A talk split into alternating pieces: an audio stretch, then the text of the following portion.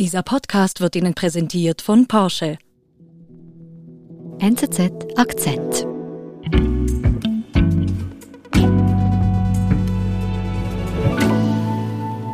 Die Rhetorik der Regierung zeigt Wirkungen. Ähm, das zeigt auch, dass äh, viele gleichgeschlechtliche Paare sich immer mehr zum Beispiel fürchten, öffentlich Händchen zu halten in Ungarn. Es zeigt sich auch, dass mehr Leute in den letzten Jahren Probleme damit haben, wenn sie irgendwie gleichgeschlechtliche Paare sind, die sich in der Öffentlichkeit küssen.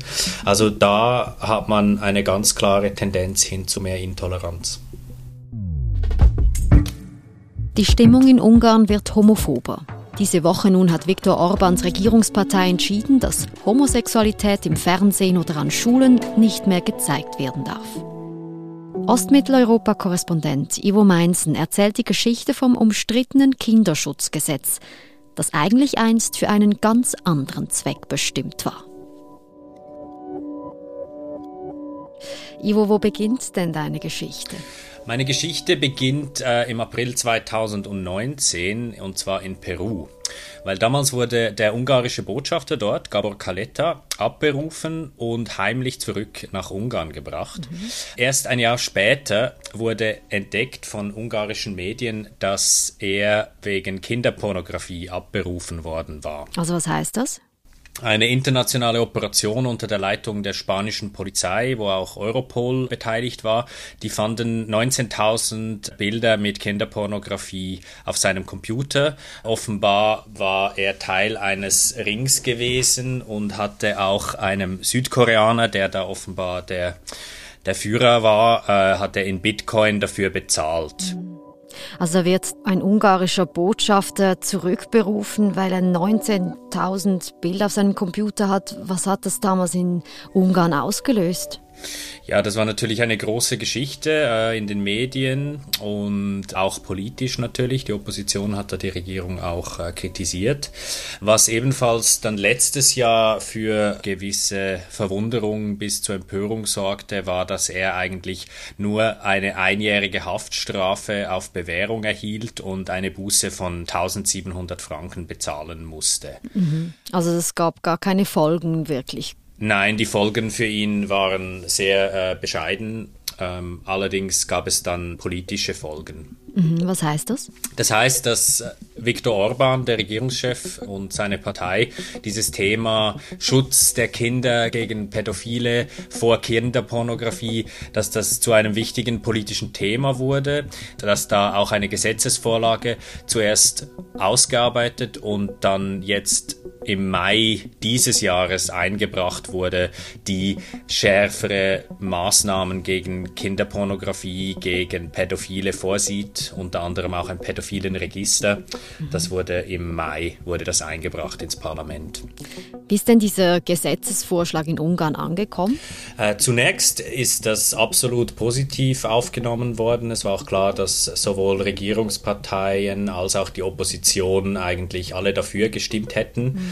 Aber das war nur der Fall bis am letzten Donnerstag, wo sich dann plötzlich alles äh, sehr anders präsentierte.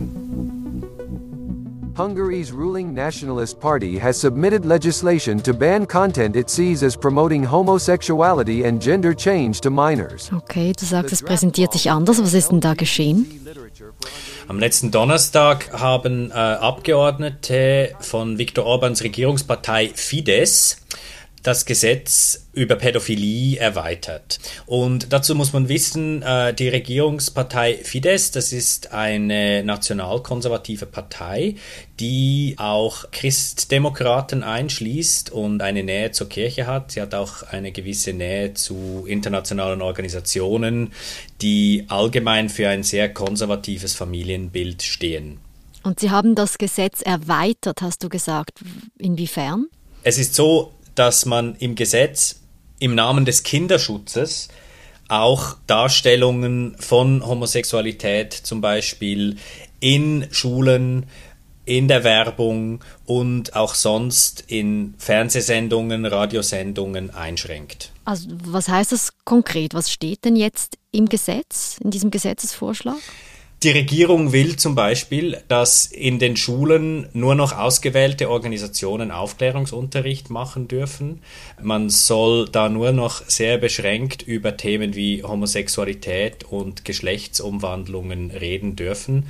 Und Zudem ist es auch so, dass Werbungen, die Homosexualität zum Thema haben, nicht mehr Minderjährigen zugänglich gemacht werden dürfen. Das wird verboten. Und zum Dritten ist es so, dass in Zukunft äh, Fernsehsendungen, Radiosendungen, die dieses Thema quasi in einem normalen Kontext, wie das formuliert ist, präsentieren, dass die nur noch zu gewissen Randzeiten gezeigt werden dürfen und dass da teilweise auch Warnhinweise angebracht werden müssen. Also verstehe ich das richtig, da ist ein Gesetzesvorschlag, der eigentlich gegen Pädophilie vorgehen wird und im gleichen Gesetz packt man hier jetzt Regulierungen ein gegen sexuelle Minderheiten. So ist das. Aber das, wie kommt man auf diese Idee? Also das hat ja schon etwas Skandalöses. Äh, also in der Argumentation geht es um den Schutz der Kinder.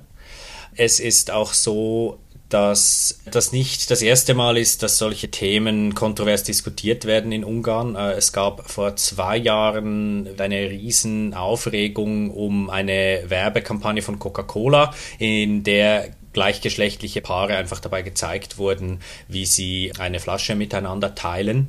Coca-Cola wurde damals von der Konsumentenschutzbehörde gebüßt, weil sie angeblich die sittliche Erziehung der Kinder beschädige. Es gab auch eine weitere Kontroverse um Billy Elliot, äh, das Musical Billy Elliot, das die Staatsoper absetzen musste, nachdem Fidesz-Politiker gesagt hatten, das sei homosexuellen Propaganda.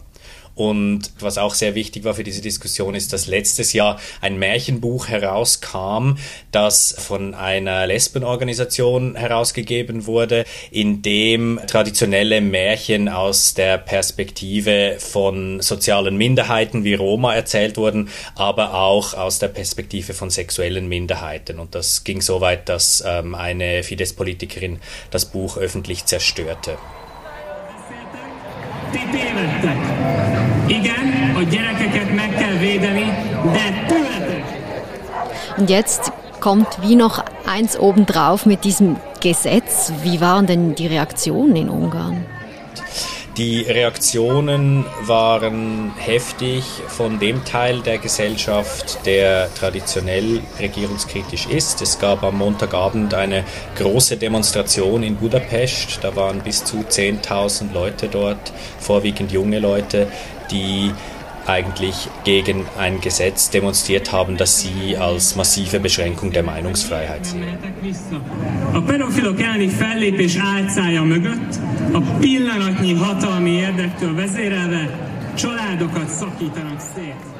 Ivo, die Menschen protestieren also in Ungarn gegen diese Gesetzesvorlage jetzt, aber vielleicht so als Einordnung, ist es denn wirklich überraschend, dass die konservative Regierung von Ungarn in diesem Sinne gegen sexuelle Minderheiten vorgehen will?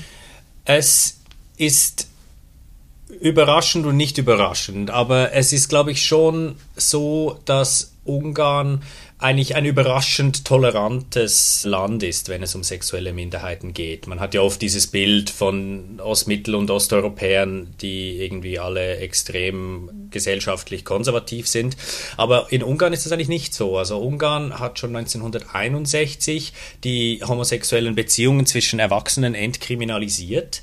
Ähm, Ungarn hat seit 2009 registrierte Partnerschaften für gleichgeschlechtliche Paare. Das ist etwas, was zum Beispiel in Polen, das ja auch oft genannt wird, wenn es um solche Themen geht, bis heute nie durchgekommen ist. Und diese Intoleranz ist wirklich eigentlich eher eine, eine neuere Geschichte. Und es ist ja auch so, dass gerade die Hauptstadt Budapest ist ja eine enorm weltoffene Stadt, wo es auch äh, Dutzende von, von Organisationen und Orten gibt für Homosexuelle. Mhm. Es gibt dort auch seit vielen Jahren eine Pride-Parade im Juni oder Juli.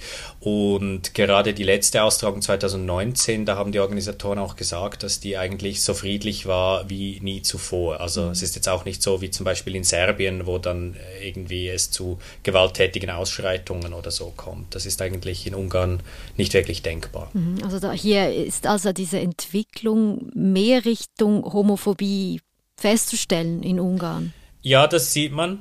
Die, die Rhetorik der Regierung zeigt da auch Wirkungen. Ähm, das zeigen einerseits sehr viele Umfragen.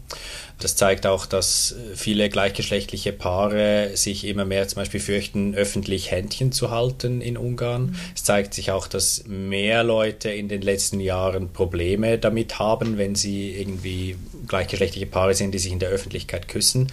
Also da hat man eine ganz klare Tendenz hin zu mehr Intoleranz. Wir sind gleich zurück. Lust auf ein bisschen Action? Mit dem neuen Taycan Cross Turismo hat Porsche einen Abenteurer entwickelt, der die Nerven kitzelt und die Vorfreude auf unbekanntes Terrain weckt. Folgen Sie Ihrem Abenteurerdrang und erleben Sie elektrisierenden Fahrspaß bei einer Probefahrt. Jetzt anmelden unter porsche.ch/taycan.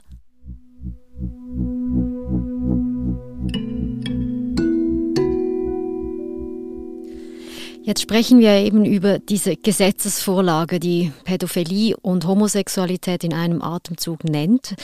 Wie ging es denn mit dieser Gesetzesvorlage weiter jetzt diese Woche?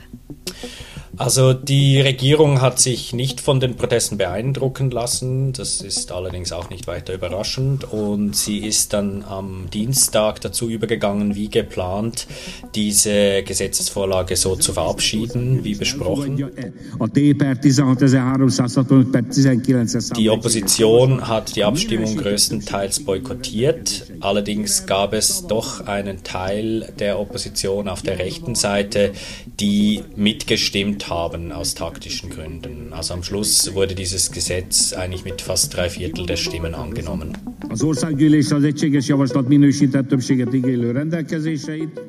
Was steckt denn dahinter? Also warum macht der Regierungschef Orban dieses Gesetz? Geht es ihm hier wirklich nur darum, seine konservativen Werte im Gesetz zu verankern? Man muss dazu wissen, in Ungarn herrscht Wahlkampf. Und dabei ist es auch wichtig, dass wir nicht vergessen, dass Orban eigentlich jemand ist, der immer im Wahlkampf ist und gerade diese Vermischung und Zuspitzung von gesellschaftlichen Themen, das ist auch nichts Neues. Ähm, das hat er in der Vergangenheit schon gemacht, wobei er sich stets dann als quasi Verteidiger von traditionellen Werten gegenüber einem außer Kontrolle geratenen gesellschaftlichen Liberalismus präsentiert, mhm. die dann die Opposition natürlich in seinen Augen auch vertritt. Also das ist eine Möglichkeit, um wirklich die Unterschiede auch zwischen Opposition und Regierung größer darzustellen, als sie eigentlich sind.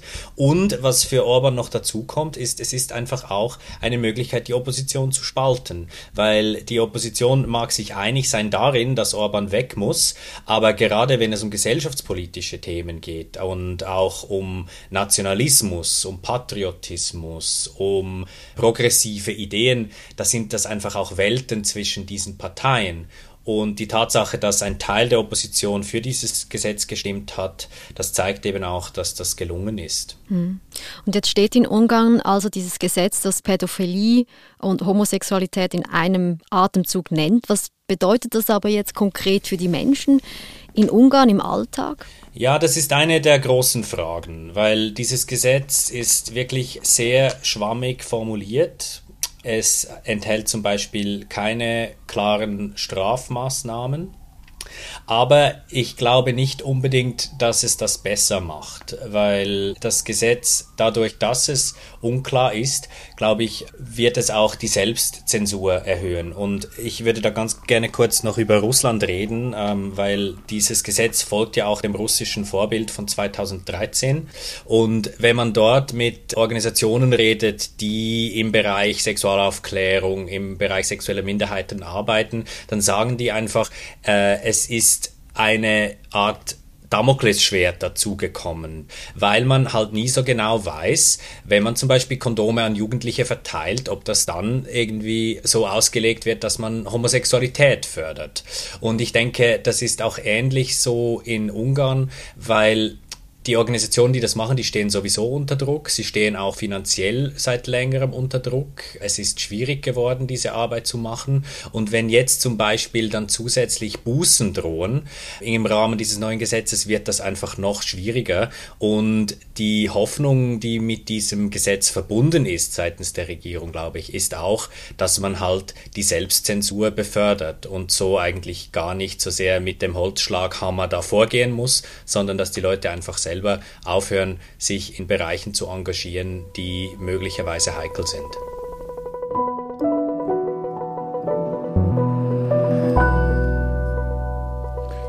Ivo, vielen lieben Dank für deine Geschichte, deine Erklärungen und liebe Grüße. Herzlichen Dank und euch auch. Das war unser Akzent. Produzent unseres Podcasts ist Benedikt Hofer. Ich bin Adin Landert. Bis bald.